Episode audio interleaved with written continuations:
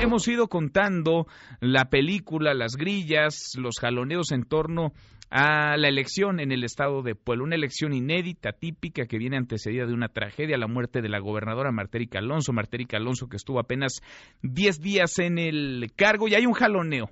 Hay un jaloneo al interior de Morena. El senador Alejandro Armenta insiste, él quiere ser el candidato, él quiere que hagan a un lado a Miguel Barbosa y que se le reconozca como candidato. Dice que porque ganó la encuesta.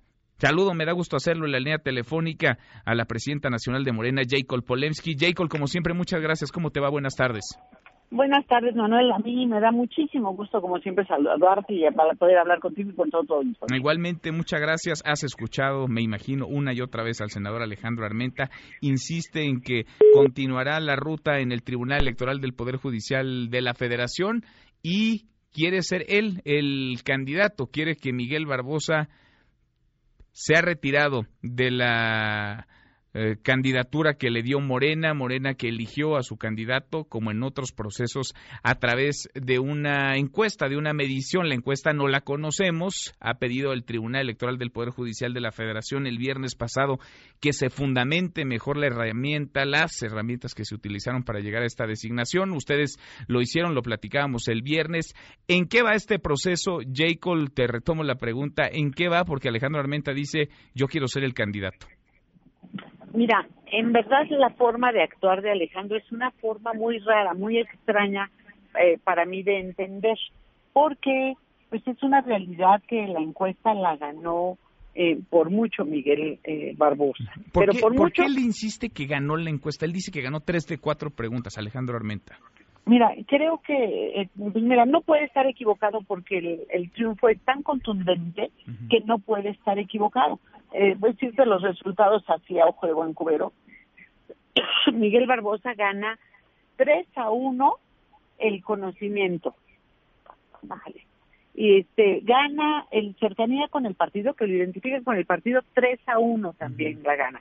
Y luego, en cuanto a eh, lo considera cercano a la gente, se las gana 2 a 1, o sea, al doble, el doble de la votación eh, lo considera honesto también 2 a 1, lo considera buen candidato también 2 a 1, eh, eh, por quién votaría también se la gana 2 a 1. Entonces no sé dónde está su confusión, honestamente, porque inclusive con la con la candidata, este, con la precandidata, con, con Nancy, este, está muy empatado mm. eh, eh, Armenta con ella pero con Barbosa la distancia es enorme. no saldríamos, no saldríamos de estos eh, dimes y diretes y de esta bronca si se hicieran públicas las encuestas que se aplicaron.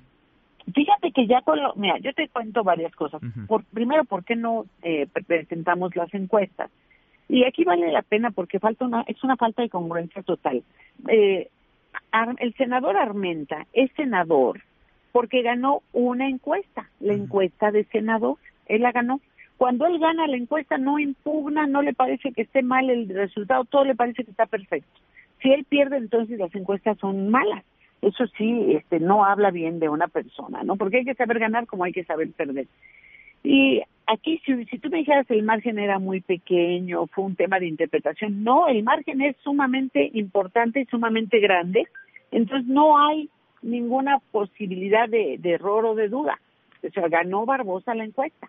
Y luego, eh, bueno, ¿qué, ¿qué sucedió y cómo, qué hacemos nosotros? Pues primero está en nuestros estatutos, en nuestros estatutos y todos los que vienen y que les, ¿verdad? les hemos abierto eh, los brazos y los recibimos de la mejor de las maneras, lo único que les pedimos es que se apeguen a nuestros estatutos y que acojan nuestras luchas, nuestros principios. Así como reconoció, le dirías, la encuesta que lo hizo senador, que reconozca esta que no lo vuelve candidato. Así es, él tendría que reconocerlo, es un tema de honestidad. Mm. Sin embargo, yo que no entendía, dije, bueno, si él vio los resultados, los tuvo en su mano, ¿por qué hace esto? Mira, lo entendí cuando oí esas terribles y espantosas grabaciones, donde eh, le, eh, con la gente con la que él está hablando, le dice, él dice que va a meter la impugnación a la sala superior. Y entonces, le, como que no la vas a ganar. Entonces él plantea que van a reponer el proceso. Dice, sí, pero va a volver a ganar Barbosa, le dice una de las personas con las que está hablando. Y él dice, no importa, ya les quitamos tiempo, ya les ensuciamos, les, les, dimos tarea o les los afectamos. Entonces, cuando tú ves eso, dices, qué mal plan para un compañero de partido, para un partido que te abrió las puertas y que tendrías que, pues, que serle un poquito leal, un poquito, este, de reciprocidad esperarías. Ahora, él, él insiste, él insiste en que va a continuar la ruta con el Tribunal Electoral del Poder Judicial de la Federación. Él quiere ser candidato. Dice que te ha escrito por WhatsApp, pero que no le has contestado, Jacob. Mira, qué bueno que haces el comentario. Me dijo lo mismo cuando estuvimos en la, en la presentación de los resultados. Yo ahí le aclaré, le dije, mira, a este senador, no le contesto el WhatsApp a nadie que esté en un proceso electoral, a nadie.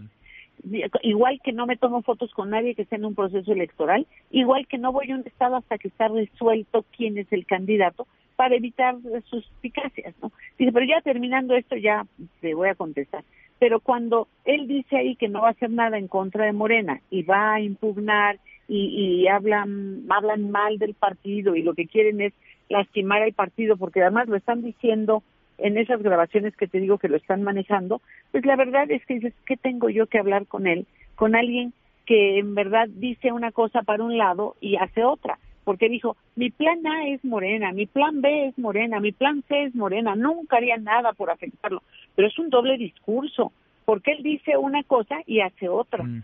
y hace otra que es querer enlodar una, una elección que tenemos ganada con un margen importantísimo en el que eh, ha trabajado muy fuerte y sigue trabajando este Miguel Barbosa. ¿Está firme la candidatura de Miguel Barbosa? Al 100%, pero ya lo ratificó la Sala Superior, ya lo ratificó el Instituto Electoral, ya no tiene nada que hacer.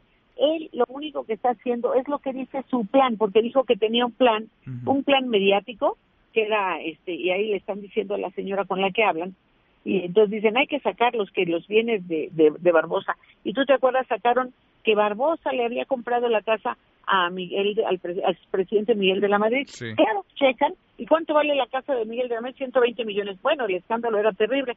Y sale Miguel Barbosa así no yo le compré la casa a un hijo de Miguel de la de la Madrid. La casa creo que cuesta menos de 10 millones de pesos. Sacó dos créditos a la izquierda sacó dos créditos este uno quirografario, otro que todavía sigue pagando hasta la fecha. Entonces dices, izquierda, izquierda. Este, entonces es algo que, que no, no, no, no se puede creer, la verdad. Queda firme entonces, no hay duda, es Miguel Barbosa. es Miguel Barbosa, el candidato definitivamente el candidato es Miguel Barbosa, nuestro próximo gobernador, y están mintiendo, traen una campaña para desacreditar a Miguel Barbosa, una campaña mediática que no paran de hablar y decir mentiras, este traen una una este pues, campaña también para quitarnos tiempo y traernos entretenidos en, en, los en, en los jurídicos. Y lo único que hacen en verdad es hacernos perder el tiempo, es lo único que hacen. y pues en verdad yo creo que esto lo que ha demostrado es que no nos equivocamos, que hicimos una la mejor selección con Miguel Barbosa, porque además el artículo 6 bis que yo le invito a que lo lea de nuestros estatutos dice que se va a evaluar el el el, el ¿cómo se llama? Eh, todo el perfil, el, el tiempo de lucha y nosotros eso pusimos, todo el tiempo de lucha que lleva Miguel Barbosa desde el momento en el que estuvo en el apoyo tanto del ingeniero Cárdenas como después en el apoyo de Andrés Manuel en el 2006, en el 2012, la lucha contra contra el desafuero, todo eso se dio a conocer, o sea, está más que sustentada, eh, sustentado el triunfo de, de el triunfo de Andrés Manuel. Queda ahí, de Miguel Barbosa. Queda ahí registrado, Jacob. Vamos platicando, seguimos platicando. Se acerca ya la elección en Puebla, otras elecciones también. Son seis los estados, dos eh, renovaciones de gubernatura, Puebla y Baja California. Te agradezco, como siempre, que me contestes el teléfono. Gracias. No, gracias a ti. Y yo lo que les recomiendo es que escuchen esas grabaciones y vean que está siguiendo al pie de la letra el plan perverso que traen para afectar la elección en Puebla y a Miguel Barbosa en una forma que no tienen nada que ganar más que a menos que estén trabajando realmente para otro partido. No sé si en verdad ya están trabajando de lleno para el PAN y eso es lo que está haciendo este comportamiento. Mm, pues ahí queda la pregunta al aire. Gracias, Jacob. Gracias a ti, hasta luego. Gracias, muy buenas tardes para todos.